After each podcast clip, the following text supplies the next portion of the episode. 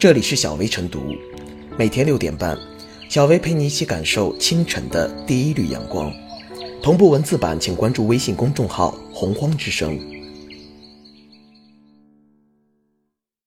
本期导言：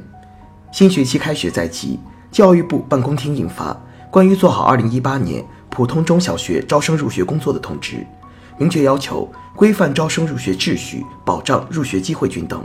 其中最受各方关注的是，要逐步压缩特长生招生规模，直至二零二零年前取消各类特长生招生，和继续清理和规范中考加分项目。尚未全面取消体育、艺术等加分项目的地方，要从二零一八年初中起始年级开始执行的要求。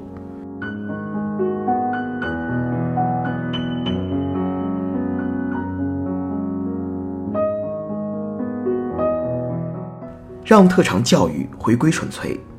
近年来，关于减少和规范特长生招生的信号持续释放。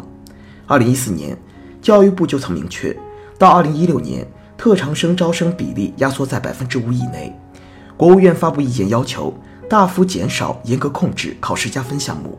二零一五年起，取消体育、艺术等特长生加分项目。从义务教育阶段入学、普通高中招生到高校人才选拔录取。均取消或大幅减少特长招生，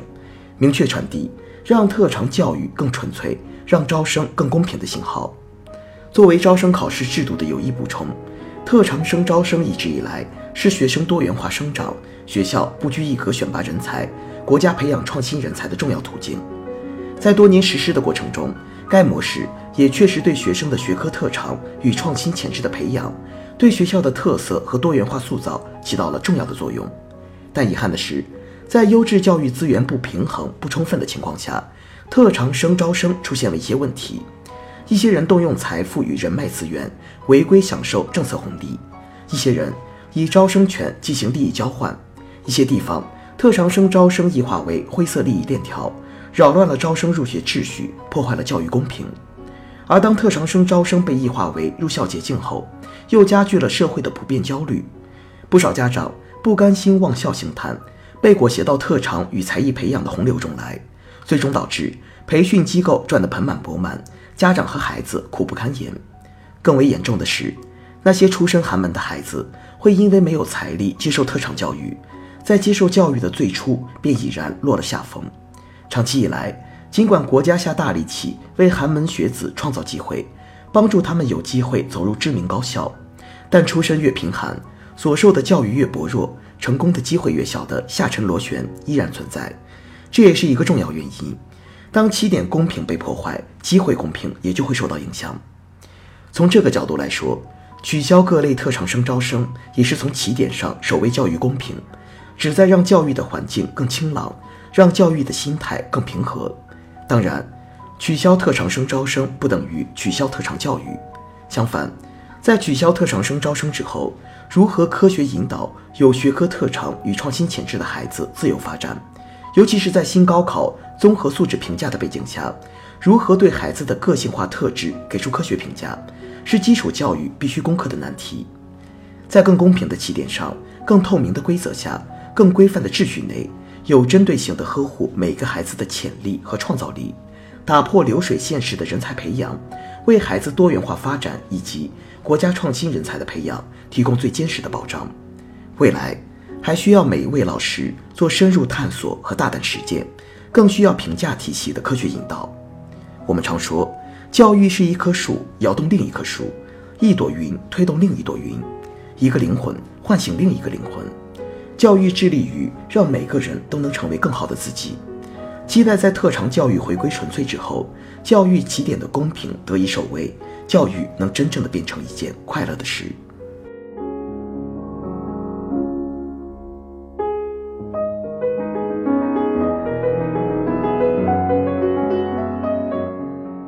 取消特长生招生，教育公平容不下成功捷径。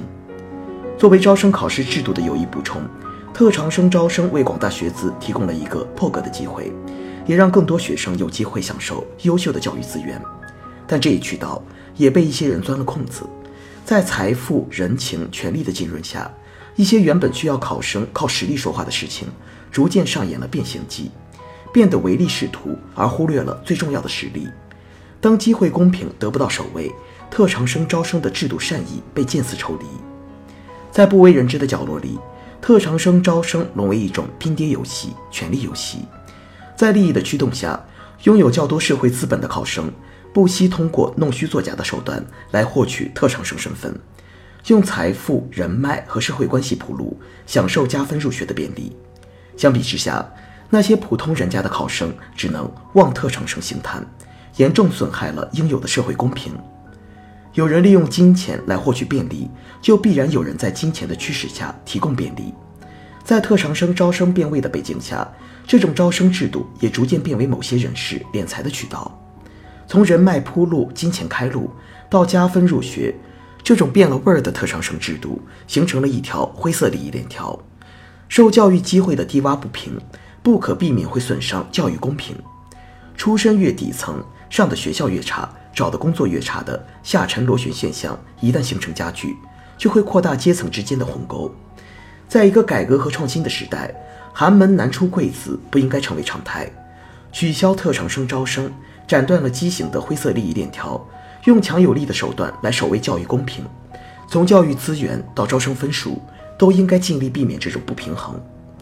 教育作为一种社会流动的路径，承载着公众知识改变命运的文化认同和价值追求。同样，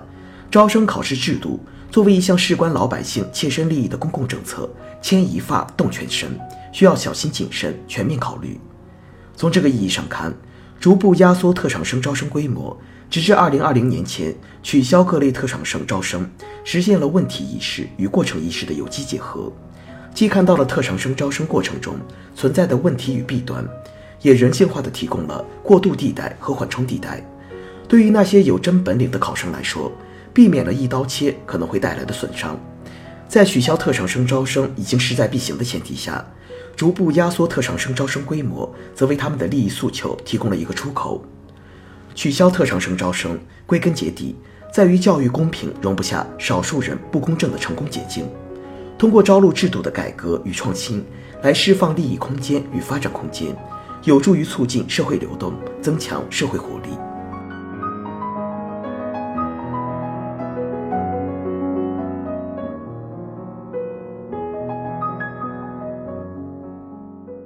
最后是小微复言，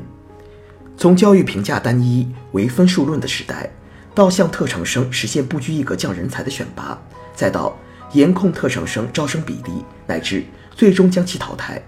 分数又成为升学考试的唯一标尺。